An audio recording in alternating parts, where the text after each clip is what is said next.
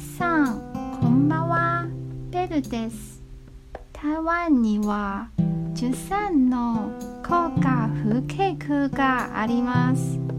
そのうち私が好きな4箇所を1日1つずつ紹介します。今夜は雲嘉南海岸高架風景区です。雲嘉南は台湾西南部の海岸にあります。昔は塩の産地として重要な場所でした。現在塩田は使われていませんか？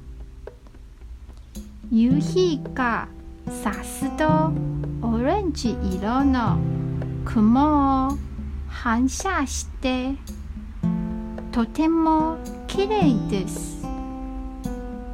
その景色には古き時代から現在へ移り変わる美しさがあります。私たちは皆歴史の上で生活している時の旅人です。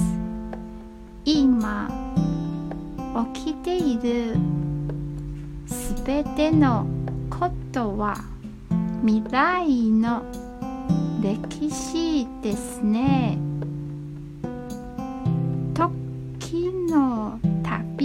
人の皆様。今日も一日お疲れ様でした。ゆっくりお休みくださいね。